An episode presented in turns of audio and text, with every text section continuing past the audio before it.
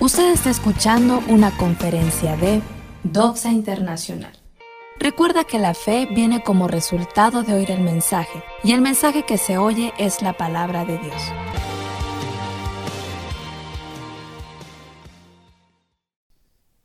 Muchas gracias.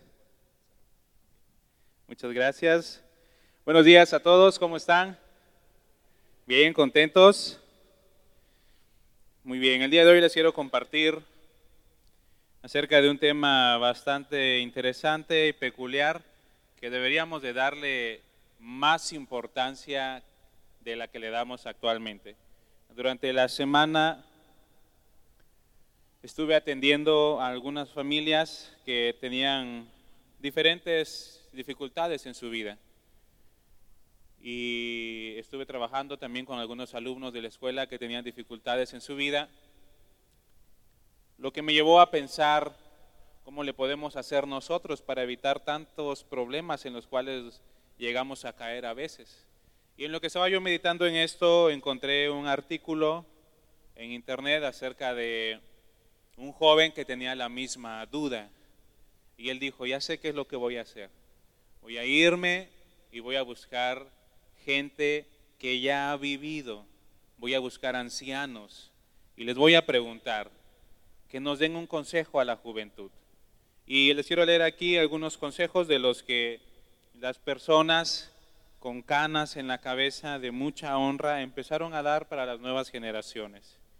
Uno de estos consejos es el siguiente, persigue tus sueños, sé honesto, sé verdadero, sin actitud no tendrás éxito, haz lo que de verdad te gusta, la vida es más corta de lo que parece. Cuida de los demás. Disfruta la vida. Busca la paz. Ten fe. No dejes la escuela. Conócete bien antes de casarte. Disfruta cada día la vida. Define tus objetivos y alcánzalos. Son algunos de los consejos que las personas mayores estaban dando a la juventud.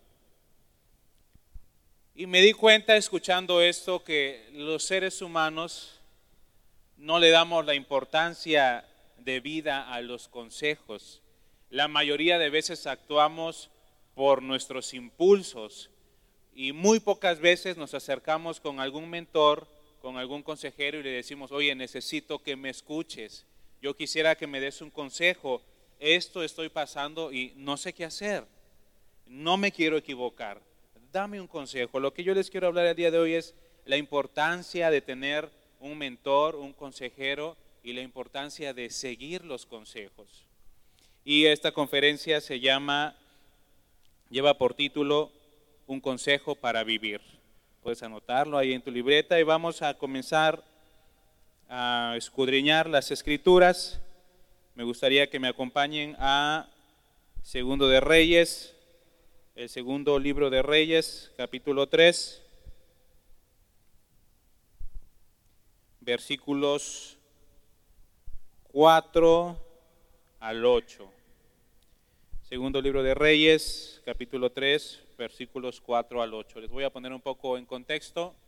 Vamos a ver una historia donde la nación de Israel ha sido dividida en dos. Hay dos reinos ahí y un tercer reino que se había allegado a ellos.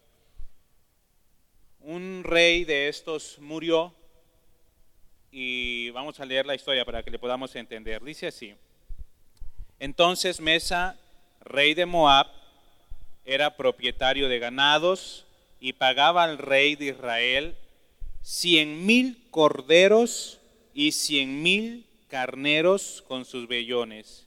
Pero muerto Acab, el rey de Moab se rebeló contra el rey de Israel. Salió entonces de Samaria el rey Joram y pasó revista a todo Israel. Y fue y envió a decir a Josafat, rey de Judá, el rey de Moab se ha rebelado contra mí. ¿Irás tú conmigo a la guerra contra Moab? Y él respondió, iré porque yo soy como tú, mi pueblo como tu pueblo, y mis caballos como los tuyos. Y dijo, ¿por qué camino iremos? Y él respondió, por el camino del desierto de Edom. Estaban estos reyes, cobraban un tributo bastante fuerte para Moab. Imagínense cien mil corderos y cien mil carneros. Era un impuesto bastante duro.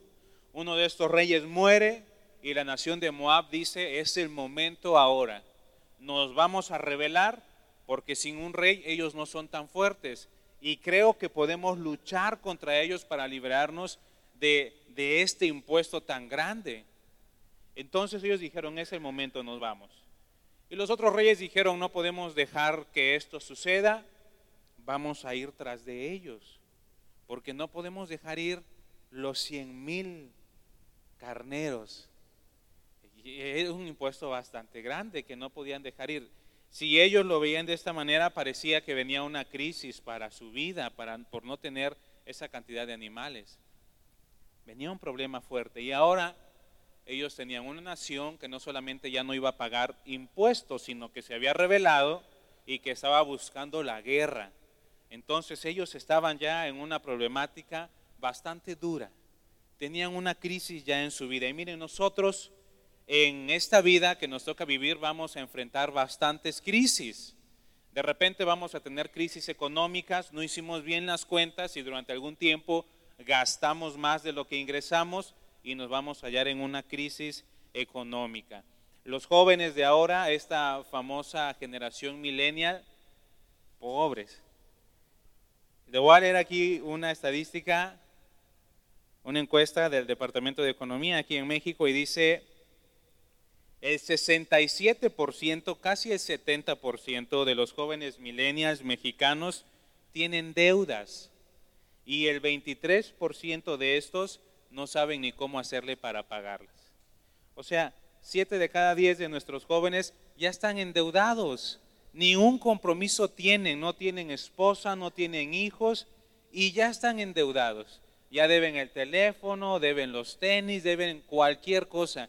Y no saben, 23 de estos, casi el 3%, imagínense, siete están endeudados. De estos siete que están endeudados, tres no saben ni cómo hacerle para pagar sus deudas. Una crisis en la economía de esta generación. Podemos atravesar nosotros por crisis en medio de la familia. En México, cuatro de cada diez familias son disfuncionales, tienen bastantes problemas. El padre con la madre, la madre con los hijos, el padre con los hijos, etc. Familias disfuncionales, cuatro de cada diez. Es una crisis bastante grande que nosotros podemos pasar.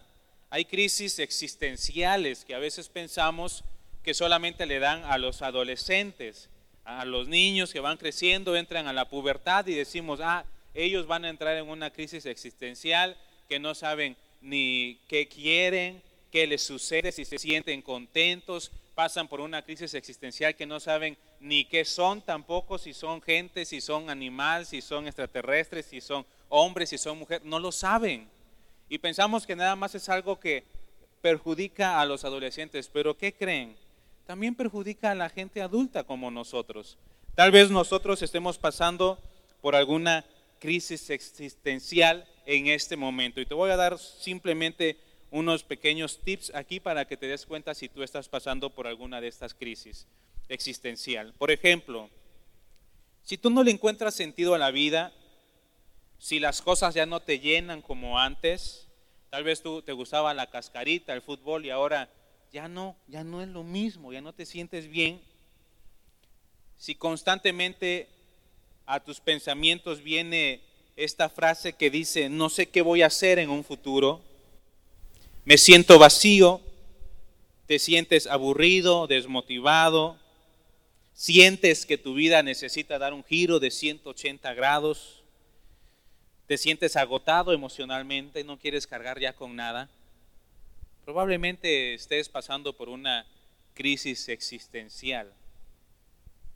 Estas crisis existenciales vienen por traumas. Cuando la gente se divorcia, atraviesan una crisis existencial. Cuando pierdes un ser querido, atraviesas una crisis existencial.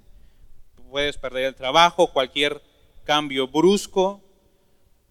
Cuando te casas, tienes una crisis existencial, porque es algo nuevo para ti, no sabes si eso va a funcionar, si no. Llegas de la luna de miel y te quieres ir para tu casa, a la casa de tu papá, cada quien, porque estás en medio de una crisis existencial. Cuando comienzas a estudiar, es tu primer semestre de universidad, tienes crisis existencial, no sabes si vas a terminar. Hay quienes desde el kinder tienen crisis existencial.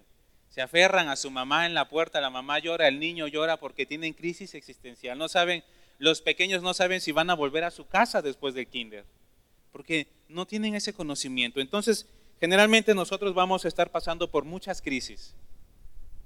Y en medio de la crisis es cuando nosotros necesitamos un consejo. Hay crisis que nosotros vamos a poder ver desde lejos que se acercan, que nos están acechando. Y ahí es justo el momento cuando nosotros necesitamos pedir un consejo antes de que las cosas se compliquen. Y vamos a ver aquí la lectura que hicimos Estos reyes de Israel dijeron, no vamos a dejar que Moab se vaya y que inicie una guerra contra nosotros.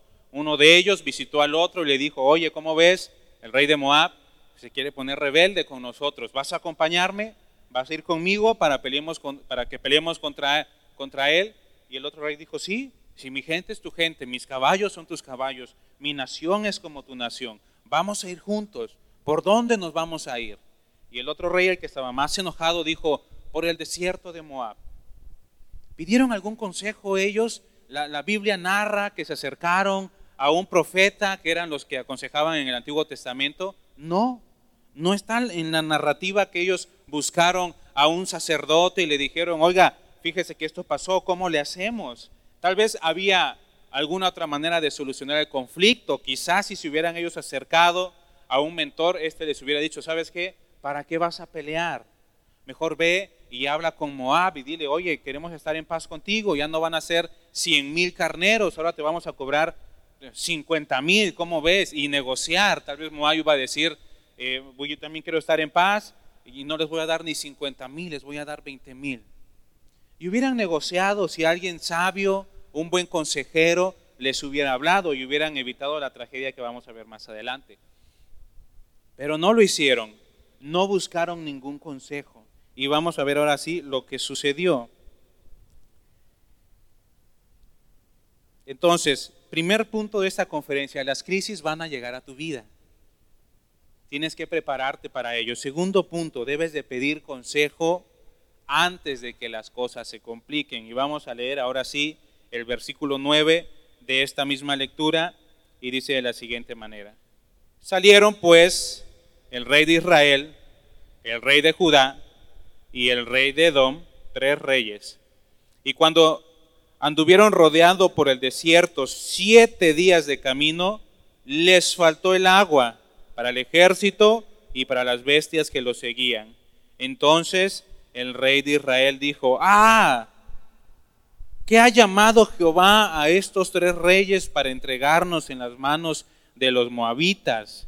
Mas Josafat dijo, ¿no hay aquí profeta de Jehová para que consultemos a Jehová por medio de él? Y uno de los siervos del rey de Israel respondió y dijo, aquí está Eliseo, hijo de Safat, que servía a Elías. Y Josafat dijo, este tendrá palabra de Jehová, y descendieron a él el rey de Israel, y Josafat, y el rey de Edom.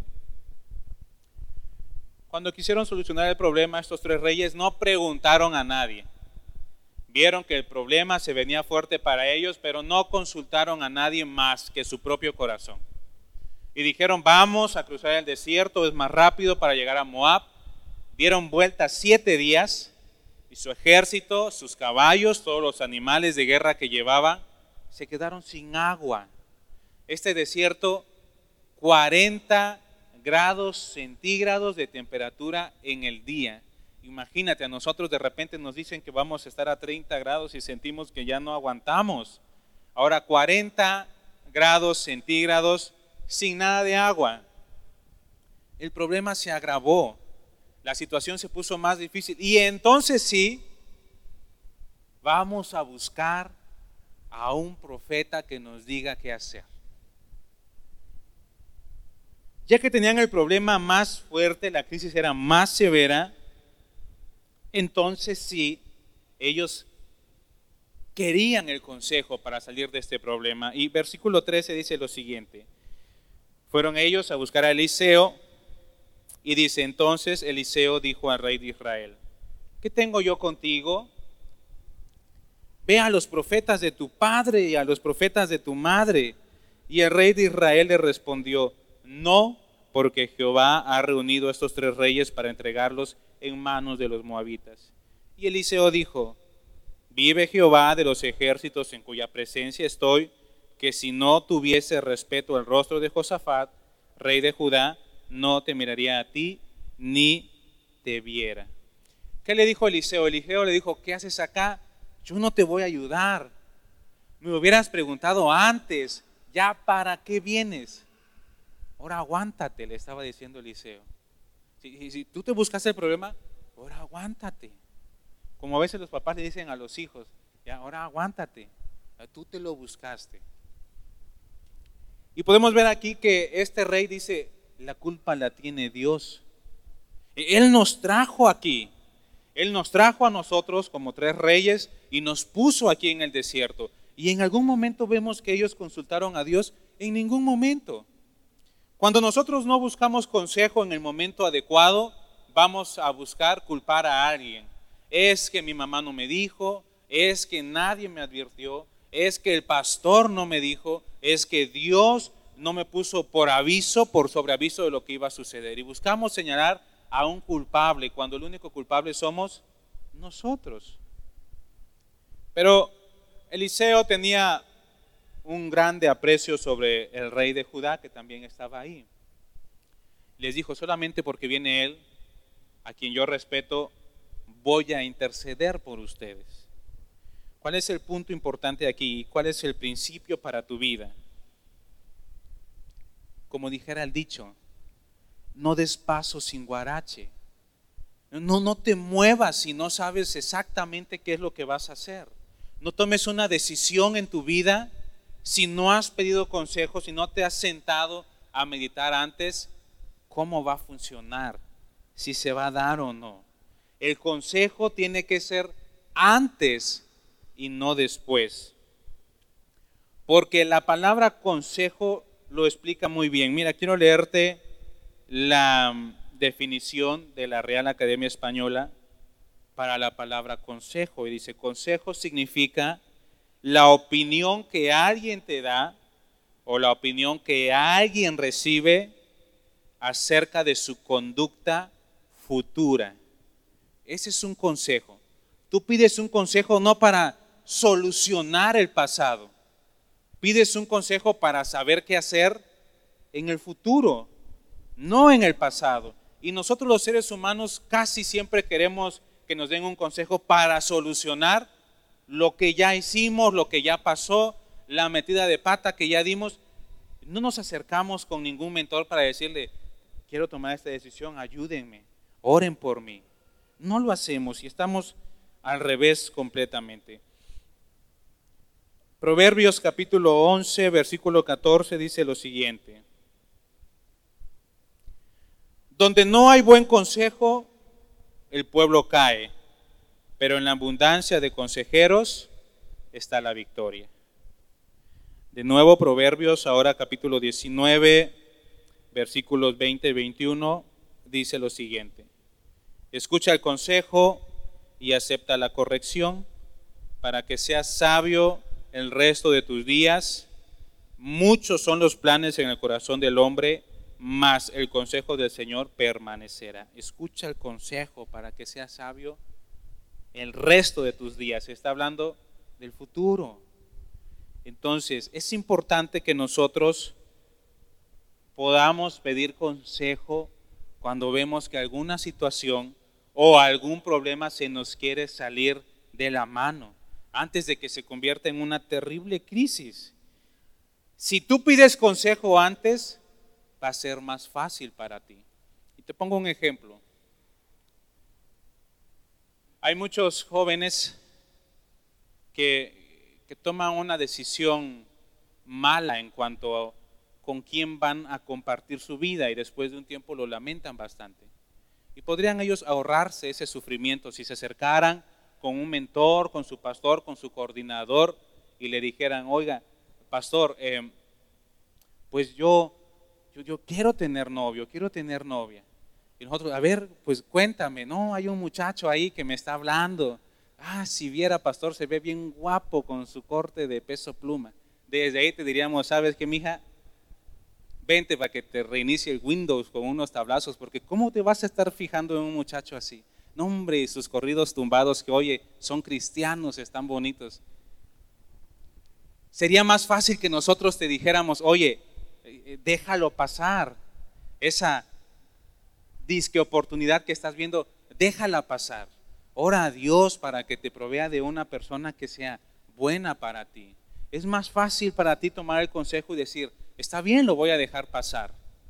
A que más adelante vengas, ya que sucedió, y nos digas, pastor, deme un consejo.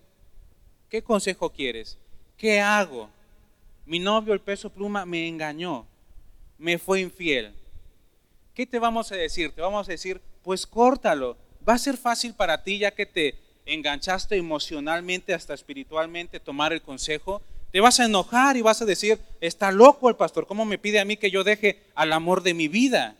Cuando te hubieras ahorrado este sufrimiento, si hubieras llegado antes, si hubieras dicho, ¿cómo ve? Este muchacho me está hablando, oye, no es cristiano, mira, toma, fuma, sus ojos rojos, se ve que es marihuano, ¿cómo vas a andar con él? Yo lo voy a convertir. No vas a convertir nada. Hubiera sido más fácil, te hubieras ahorrado ese dolor en el corazón. A que vengas después y te demos el mismo consejo. Oye, córtalo, córtalo, no córtaselo, eh, por favor, córtalo. Hubiera sido, va a ser más difícil. De repente llegan señoras y nos dicen, ah, hermanas, pastor, fíjese que yo estoy preocupado por, por mi hijo o por mi hija. ¿Por qué? ¿Cuál es su preocupación? No, es que yo lo veo por ahí que pues ya va creciendo, ya se hizo un jovencito, una jovencita y pues no sé, me salió mal, pero ¿por qué le salió mal? Pues es que es muy noviero, muy noviera, así este, se le sube mucho la temperatura, pues, ¿qué hago con él? Me da miedo que cometa una equivocación. ¿Qué consejo le vamos a dar?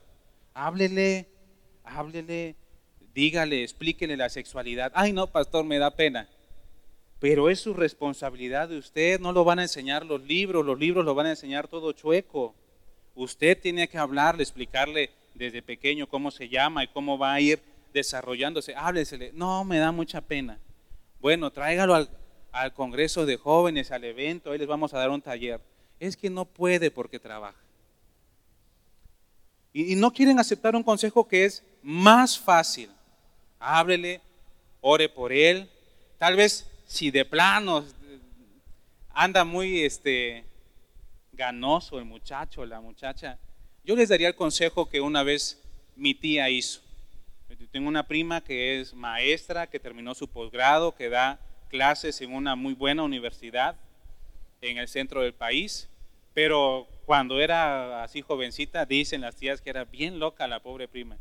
Y que mi tía estaba preocupada porque decía, yo me estoy esforzando, estoy trabajando junto con mi esposo para que esta chamaca salga buena, termine una licenciatura, haga algo de su vida, pero la veo que, pues no, nomás quiere andar ahí en el punchis punchis. ¿Qué voy a hacer con ella? Ya le hablé, no hace caso.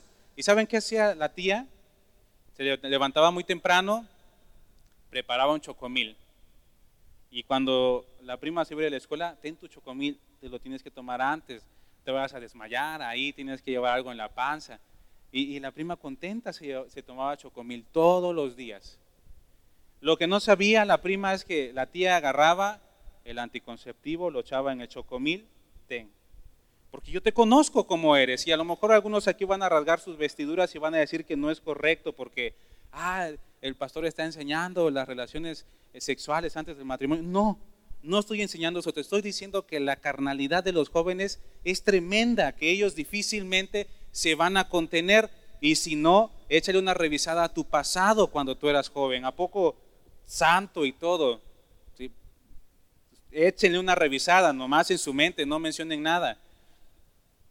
Puedes hacer así, ese sería el consejo que yo te daría. ¿Sabes qué? Te salió así muy caluroso el hijo la hija, no sabes qué hacer con él, ya le hablaste, ya le hablamos nosotros, órale, dale sus chocomil todas las mañanas y listo. Sería más fácil eso a que después vienen y no, pastor, deme un consejo. ¿Qué pasó? Pues que salió embarazada. Y luego, pues que el chamaco este no se quiso hacer cargo. Y luego, pues ella tampoco, porque dice que está muy joven y me maltrata a mi nene, a mi nieto y le pega y no le da de comer. ¿Qué consejo crees que te podemos dar? ¿Sabes qué consejo te daría yo? Denúnciala, denuncia a tu propia hija y quítale la patria potestad del niño porque lo va a matar. ¿Te va a gustar que un pastor te diga eso? Vas a decir, está marihuano ese pastor, ¿qué le pasa? Es mi nena, ¿cómo le voy a hacer eso? Te convendría venir a pedir consejo antes de que esto se vuelva una crisis grande y no después.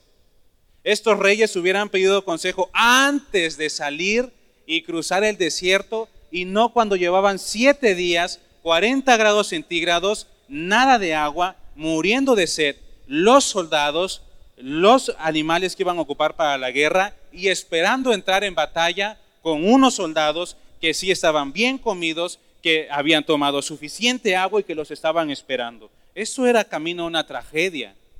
Iban a perder, la crisis se iba a poner más dura porque no pidieron consejo. Los consejos son valiosos Debemos de confiar en ellos, debemos de buscar nosotros un mentor, alguien que nos pueda aconsejar cuando lo necesitamos. Y el consejo debe de ser antes, no después, antes. Si tú estás pasando por una situación difícil, no sabes qué decisión tomar, estás estresado porque no sabes qué rumbo va a tomar tu vida, pide consejo, acércate para que puedas evitar una tragedia más grande. Bueno, nos quedamos con que estos tres reyes buscaron al profeta ya que tenían el problema más grande. El profeta dijo, está bien, porque respeto y admiro a uno de ustedes, yo voy a interceder para ver qué Dios dice. Y vamos a ver lo que dijo Dios.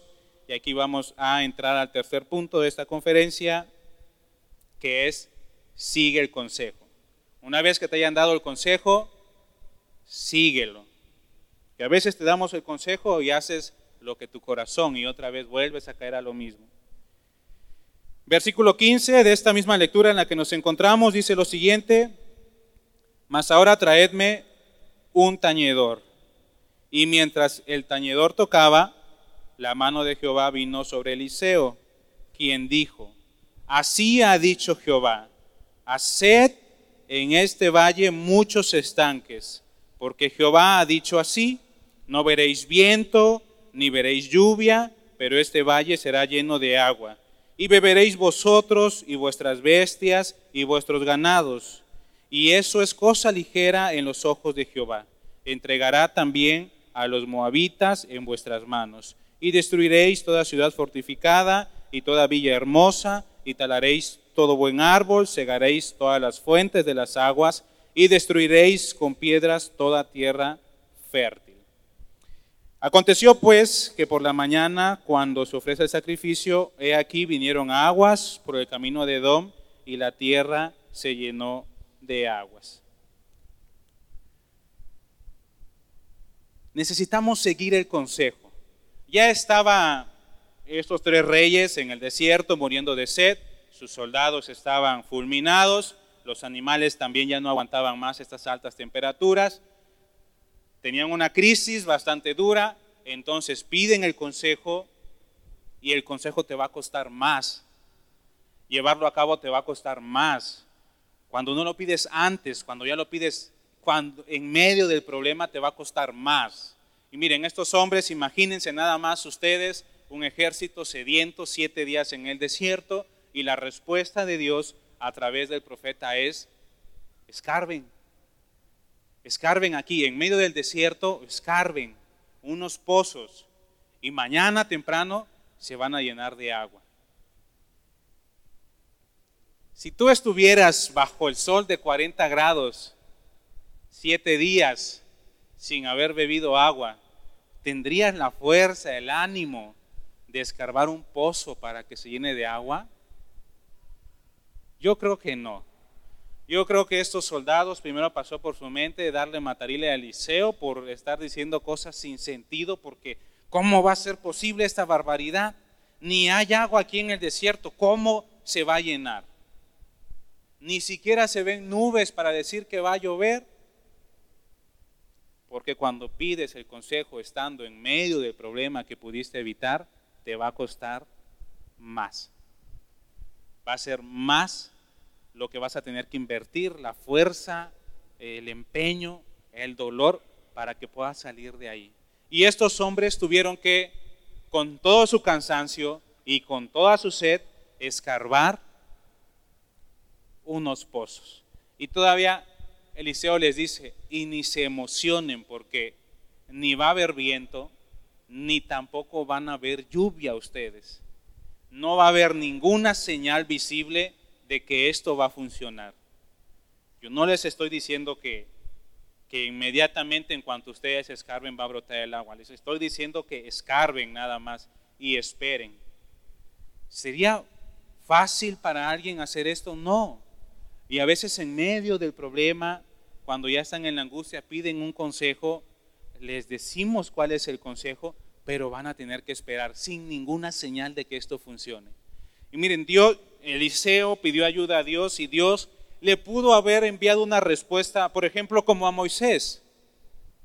La misma situación, el pueblo en medio del desierto, sediento, y, y Moisés pide un consejo a Dios en el momento. Y Dios le dice, ve, golpea esta roca y de va a brotar agua. ¿Tuvieron que escarbar algo aquellos? Nada. Y fue inmediato. En el momento se empezó a solucionar. Llegó, golpeó la roca, salió el agua. Pero en el caso de estos tres reyes que hicieron como quisieron, que no buscaron consejo, que se metieron en un gran problema y ya estando en el problema tan grande pidieron consejo, ahora va a costar más. Y tuvieron que escarbar los soldados sedientos en medio del sol de 40 grados sin ninguna evidencia de que esos hoyos que escarbaron ahí se iban a llenar de agua. Qué difícil para ellos ¿Y qué nos enseña esta porción de la Biblia? Fíjense cómo habla Eliseo y dice, así ha dicho Jehová, haced. No dijo Dios va a hacer, dijo haced. Ustedes, nosotros, cuando estamos en medio de un problema y nos dan un consejo, haced. Tenemos que practicarlo. ¿Cuál es el gran problema con nosotros los seres humanos? Que invertimos más en pensar cómo se va a solucionar, aun cuando ya nos dieron el consejo, todavía pensamos si ese consejo es viable y va a funcionar y nos quedamos en el pensamiento, nada más. Y podemos pasar nosotros contemplando este pensamiento días, meses, años incluso, toda tu vida. Y mientras esté en tu pensamiento, no va a estar en tu mano. Mientras no decidas hacerlo, no va a estar en tu mano, no va a suceder. Y esto le llaman pensamientos rumiantes y son peligrosísimos. Así lo llaman en psicología, pensamientos rumiantes que, como las vacas, agarran el pasto y lo están mastique una y otra y otra vez, lo tragan al primer estómago y al rato lo regresan lo vuelven a masticar otra vez, lo pasan al otro estómago, al rato lo regresan, lo vuelven a masticar. Eso se llama rumiar. Nosotros a veces rumiamos los consejos que nos dan. Rumiamos tantos pensamientos, pero no accionamos nada. ¿Ustedes creen que estos soldados no estaban pensando cómo hacerle para librarse de ese desierto? Tal vez algunos se habían sentado y habían pensado, ah, yo creo que aguanto caminar tres días para allá y voy a encontrar un pueblo y ahí voy a tomar agua. Me voy a desertar, voy a abandonar este ejército porque pura perdición nada más. Y yo creo que pensando, si, llego hasta allá, un, día de camino es creo que pensando si puedo ir para allá. O, tal vez otro decía y pensaba, si caminamos más adelante tal vez encontremos, no sé, un oasis. Y lo pensaba, pero ninguno se movía, todos estaban ahí en el mismo lugar. Pensando y pensando, tal vez había unos cuantos que pensaban, vamos a morir. Si no nos mata la sed, nos mata el calor o nos matan los moabitas, pero vamos a morir, no hay nada más que hacer. Y en ocasiones nosotros en medio de la crisis hacemos lo mismo que este ejército y que estos reyes. Y tenemos la crisis fuerte, pensamos que no vamos a salir de ella, pensamos en múltiples y posibles soluciones, pero no tomamos ninguna. No elegimos ninguna. Y así pueden pasar mucho, mucho tiempo. Y eso nos va a generar pues tristeza, ansiedad, más crisis existencial y así va a ser un círculo, un círculo vicioso.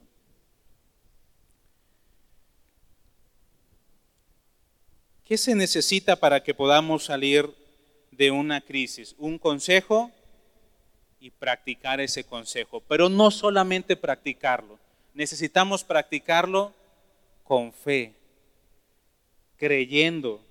Eliseo fue claro, escarben, pero no va a haber ni viento, ni lluvia, ni señal mínima alguna de que esto se va a llenar. Pero ustedes tienen que creer, Dios lo dijo. Ustedes escarben y crean. Y ahí están los soldados. Tomaron manos a la obra, se pusieron en acción, escarbaron y esperaron. Y lo que sucedió es que a la siguiente mañana, de una manera sobrenatural y milagrosa, empezó a correr agua por todo el desierto. Como si alguien hubiera derramado una cubeta de agua. A veces estás trapeando y se tropieza por ahí tu cubeta de agua y se riega en todo el piso. Así, eh, todo ese desierto de la nada empezó a llenarse de agua, a correr agua por todo el piso del desierto. Y empezó a derramarse en los agujeros que ellos habían hecho en la tierra. A la siguiente mañana, todavía estaban ellos sedientos y de repente se llenó esto de agua y tomaron, bebieron ellos y sus animales. Y veamos qué es lo que dice la, Versículo 21. Cuando todos los de Moab oyeron que los reyes subían a pelear contra ellos, se juntaron desde, desde los que apenas podían ceñir armadura en delante y se pusieron en la frontera. Todo el pueblo iba a pelear. Cuando se levantaron por la mañana y el brillo del sol pegó sobre las aguas, vieron los de Moab desde lejos las aguas rojas como sangre. El agua se derramó por todo el desierto y la mezcla entre lo fuerte del sol, el color de la arena y el reflejo con el agua parecía que era sangre. Y miren lo que dijeron ellos. Vieron los de Moab desde lejos las aguas rojas como sangre y dijeron, esto es sangre de espada. Los reyes se han vuelto el uno contra el otro y cada uno ha dado muerte a su compañero. Ahora pues, Moab al botín. Pero cuando llegaron al campamento de Israel, se levantaron los israelitas y atacaron a los de Moab, los cuales huyeron de delante de ellos, pero los persiguieron matando a los de Moab. Dio resultado. Lograron ellos salvarse de esta gran crisis que venía para ellos, pero les costó.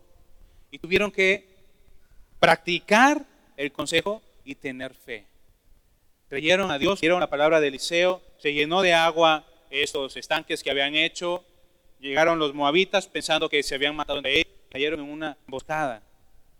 Y entonces el pueblo de Israel logró la victoria, pero ¿a qué costo? Sufrieron siete días, estuvieron en incertidumbre, por poquito y el profeta les decía, no les voy a ayudar, estuvieron cerca de morir, no, no lo narra acá, pero ¿y si murieron algunos soldados de Israel en esta batalla? que probablemente es lo más seguro porque los otros hombres también estaban armados, costó, fue un precio caro. Ese mismo precio vamos a pagar nosotros y ese sufrimiento que nos va a tocar vivir cuando no buscamos consejo a tiempo o cuando lo ignoramos. Y mira, te quiero leer ya como último un pasaje que se encuentra en Primera de Pedro, capítulo 1, versículos 13 al 16.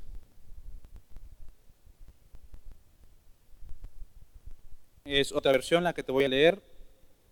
Y dice así, por tanto, preparen su mente para la acción. Estén atentos y pongan toda su esperanza en la gracia que recibirán cuando Jesucristo sea manifestado. Pórtense como hijos obedientes y no sigan los dictados de sus anteriores malos deseos de cuando vivían en la ignorancia. Al contrario, vivan una vida completamente santa, porque santo es aquel que os ha llamado. Escrito está, sean santos porque yo soy santo. ¿Qué consejo está dando el apóstol Pedro? Preparen su mente para la acción. Prepara tu mente. Deja de estar pensando miles de soluciones a tu problema, porque todas brotan de tu corazón. Ora a Dios, que Dios pueda poner un, un, buen consejero delante de ti y ve a ese consejero, ¿qué puedo hacer? Y una vez que te dé el consejo, prepara tu mente para la acción. ¿Qué significa preparar nuestra mente? Estar dispuestos a practicar el consejo, estar dispuestos a creer a Dios. Preparar nuestra mente también habla de fe. Tú vas a hacer un consejo y vas a tener que esperar que dé resultado, no inmediatamente.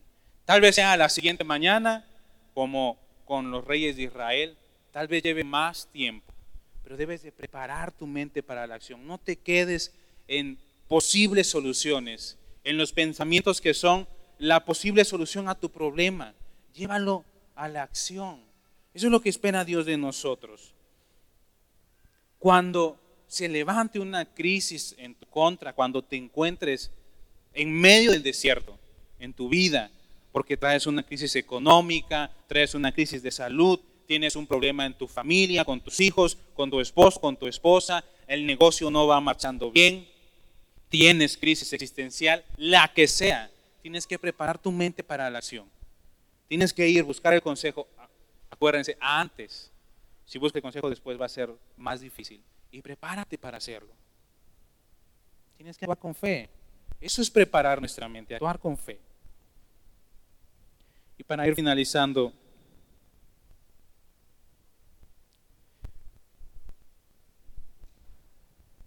dice el apóstol Pedro, no sigan los dictados de sus anteriores malos deseos.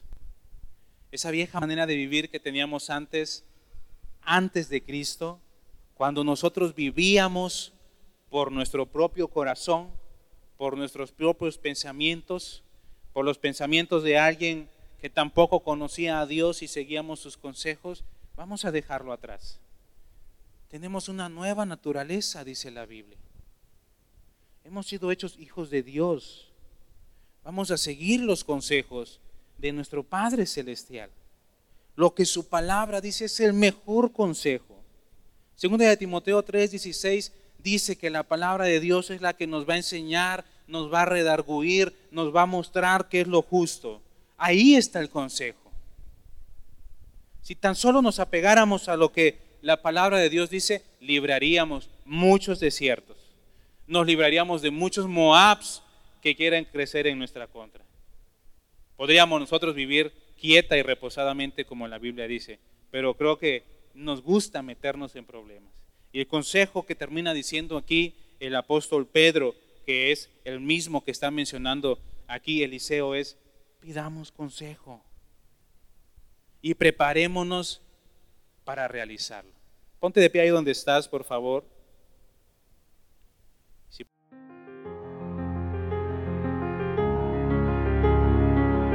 Gracias por acompañarnos en otra conferencia de nuestra congregación, Doxa Internacional Casas Paternas. Síguenos en Facebook como Doxa Internacional Red. Hasta la próxima. Que la gracia de nuestro Señor Jesucristo sea con todos vosotros. Amén.